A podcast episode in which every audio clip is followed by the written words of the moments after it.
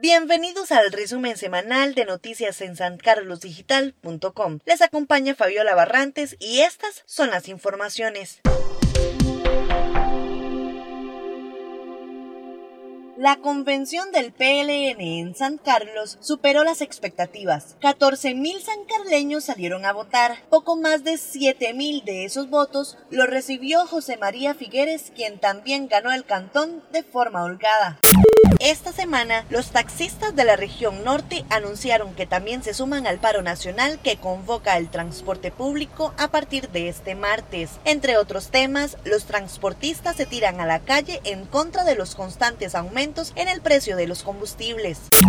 Vecinos de Cutris, Pocosol y Los Chiles dispondrán pronto de un centro de formación que tiene como objetivo fomentar su desarrollo social y económico. El IMAS entregó 100 millones de colones a la Asociación de Desarrollo de Santa Rosa de Pocosol encargado de ejecutar el proyecto.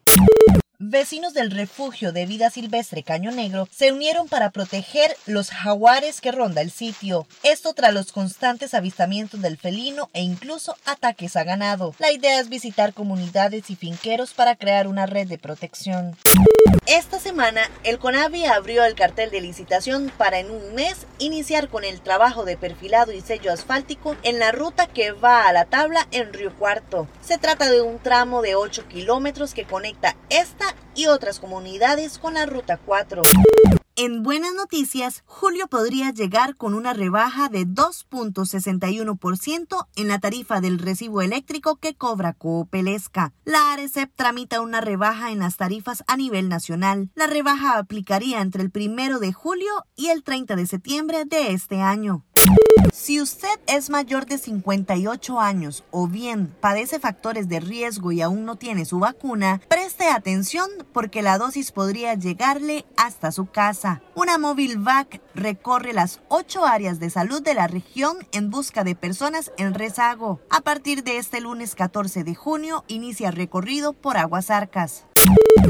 Y en el reportaje especial, esta semana revelamos que Conavi engaveta mil millones de colones que desde diciembre anterior la Contraloría les aprobó para intervenir las rutas a Boca Tapada y Coope Vega. A pesar del pésimo estado de ambos caminos y la desesperación de los vecinos, aún no hay fecha para iniciar obras.